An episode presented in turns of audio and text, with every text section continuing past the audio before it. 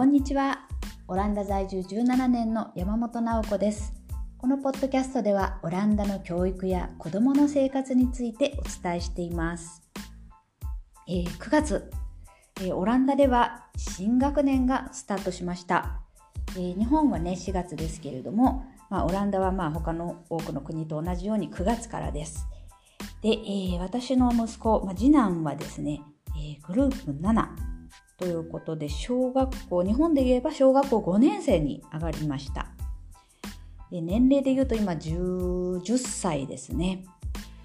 で、えー、うちの息子の学校はモンテッソーリの小学校で、えー、1つのクラスに2学年が、えー、一緒に、えー、混在してます。だからグループ7と8がですね一緒のクラスにいるんですね。でそれは、えー、小学校56年生っていうことでもう一番上のですね高学年のクラスなんですね。でまあこのクラスになってくるともうスマホを持ってる子がもう大半を占めます。なので、まあ、学年の楽器の初めにですね先生が、ルールを説明したそうです。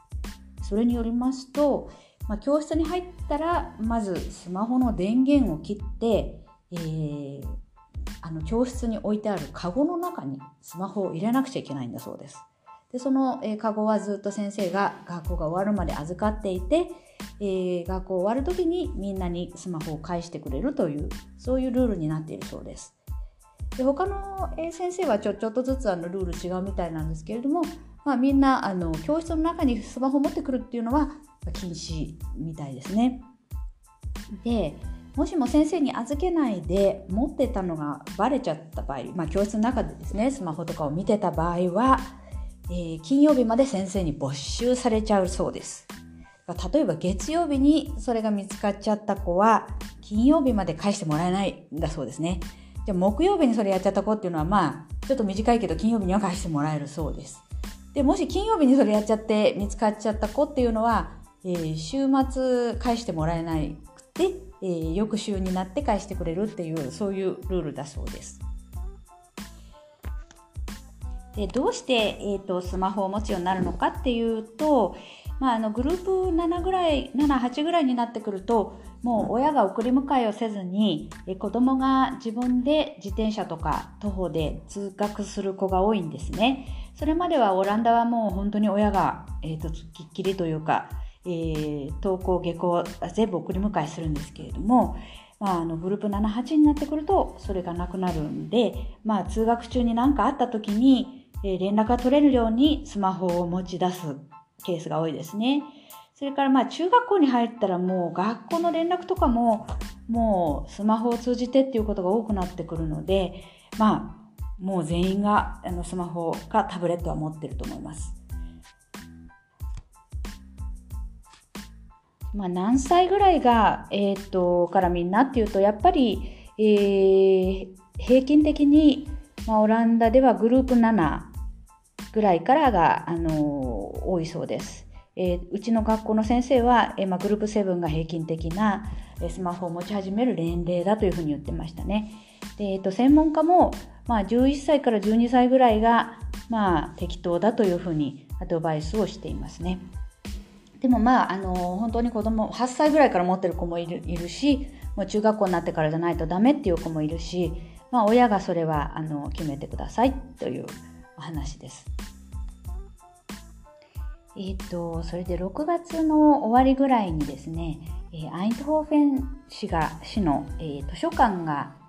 えー、主催しましたウェビナーがあって、えーと、ソーシャルメディアと子どもたちっていうテーマだったんで、まあ、それ面白いな面白そうだなと思って参加してみました。そしたら、えっと、教育コンサルタントみたいな人が、えー、講義をしてたんですけども、えー、その人によりますと、まあ、TikTok ユーザーがオランダには220万人いるそうです。でそのうちの3分の1は13歳以下であると。まあ、規定では13歳以上じゃないとダメっていうことになってるんだけどもそれより若い子もすごくたくさんあの使っているということが、えーとまあ、ある調査で分かりました、ね、すごく小さい時からもうみんなソーシャルメディアは使ってるんですよね。で、まあ、あのポジティブ面とネガティブ面を、えー、説明していて、まあ、ソーシャルメディアのポジティブ面としては、まあ、自尊心を育てる、まあ、自分にこう自信が出たりもするということですね。それから、えー、ソーシャルコンタクトが取れると。ここで新しくお友達もできたりもするし、まあ、離れてても、あ、コロナの時なんかもみんなずっと連絡は取れたわけですよね。それから、えー、メディア、メディアワイズって言ってましたけど、まあ、メディアをうまく利用して賢くなると。まあ、結構メディアもね、あのせえ、ソーシャルメディアなんかもうまく使えば、まあ、知識の宝庫であったりもするわけですよね。そういうポジティブ面はあります。でネガティブ。もうこれはまあその裏返しでいっぱいあるんですけども、まあ、自尊心を傷つけられることもあるよねと。もう TikTok なんかね本当人気者とそうじゃない人がもうすごく数でいいねの数とかフォロワーの数で出てきちゃうんで結構シビアな世界だなって思うんですけれども、まあ、自尊心傷つけられるというネガティブ面もあるし、えー、あとはもうソーシャルコンタクトでもネガティブなものもありますよね。変な人と知り合っちゃったりとか。あとは、えー、オンライン上でまあいじめなんかもあるということで、まあ、ネガティブ面もあるよと。でここでですねなんかちょっとあの怖い CM みたいのをちょっと見せてくれたんですけども、まあ、あのその CM ではですねちょっとキャンペーンみたいな感じで子供のソーシャルメディアをもっと大人が気をつけようみたいなそういうキャンペーンの CM で、で子供がスマホをいじってるんですねそうするとピンポーンってあの家にお客さんが来て開けると、まあ、まずものすごい武器を持った兵士が立ってるんですねそこでダダダダダってあの機関銃で機関銃をぶっ放すというそれですごくびっくりしてるところにまたピンポーンって誰かお客さんが来てドアを開けたら今度はあのものすごい SM あのサドマソみたいな人たちが出てきてすごい格好で「こんにちはハロー」って出てくるんですね。でまたそれであっけに取られていると今度はなんか最後にむちゃくちゃ優しそうなおじいさんが来るんですね。それでその子に手を差し伸べて一緒にその子を連れてっちゃうっていうそういう、えー、CM でした。それがですね、だからあのそういうインターネット、YouTube とか、あのまあ、ソーシャルメディアとかで起こっているということを象徴しているんですね。だからまあその子供をあんまりこう何て言うんですか野放しにするのは良くないみたいなそういうキャンペーンなんですけれどもまあそうは言っても今はもうですねスマホとか SNS を全くなしで過ごすっていうことはまあ難しい世の中になってきたのでまあ、この専門家の方はバランスを取るのが大事だよっていうことを言ってましたね。それからまあ親が見本を見せると。親がですね、もう食事中にももうずっとスマホを見てるような感じでは、それはあの見本にならないですよね。だからちゃんと自分でその使う時間とかをコントロールしてることですね、えー、まあ、やたらめったらとこうなんかこうスマホに没入っていうかそういうふうにしているところを見せないと。それからやっぱりあのスマホを与える前に、まあ、一度親子で話し合って、まあ、ルールを決めようと。どんなルールがいいかというと例えば夜何時以降はディスプレイを見ないとかですねあとはおじいちゃんおばあちゃんがうちに遊びに来ている時には見ないですね、えー、あとは何か SNS で嫌なことを言われたりっていうちょっとネガティブな経験をしたらそれは親に話そうねとかあとはむやみにアドレス、電話番号、パスワードなんかを友達に知らせないこと。こういうのもね、すごく小さい子とかだとやっちゃうかもしれないですもんね。それからまあ、いいねの数とか、まあそういうことで、なんか悩んでいる子がいた場合はですね、まあそんな知らない人からの評価っていうのが何を意味するのかと。そんなことで一喜一憂するのはやっぱりちょっと変じゃないっていうような話とかね、まあ、これは結構親大人でもちょっと難しいね。結構あのフォロワー数が伸びなくて悩んじゃったりもしますもんね。なのでまあこれはねあの一概に子供にこうしろとかっていうのも難しいですけれども、まあ、みんなで悩みを話し合ったりしてもいいんじゃないかとそれからですね一日家族みんなでスマホの電源を切るみたいなのもやってみてもいいんじゃないかみたいなことを言ってましたね。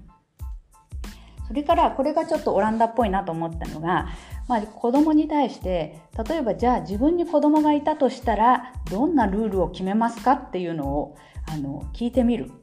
っていうのがあって、まあ、そうなると まあ子供が自分の子供のことをちょっと考えるっていうのがなんかこうすごいちょっと現実的に考えられるのかなみたいな感じですけども、まあ、自分で考えさせるっていうのは、まあ、あのオランダっぽいなとでそういうふうにすることによって子どももねあの自分が守らなきゃいけないルールみたいなのも納得するのかもしれないですね。皆さんのお家ではスマホどうしていますでしょうか？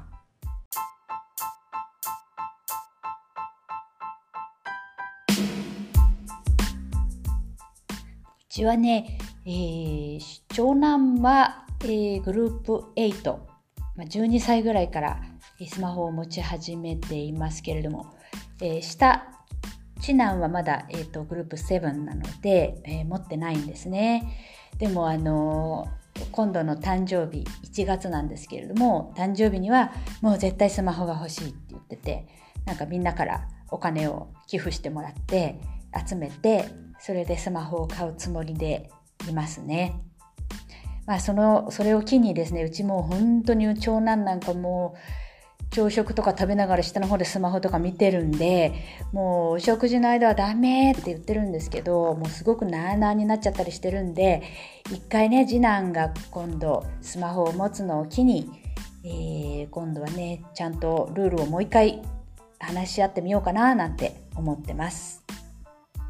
というわけで、えー、今日は子供とスマホについてお伝えしました。本日もありがとうございました。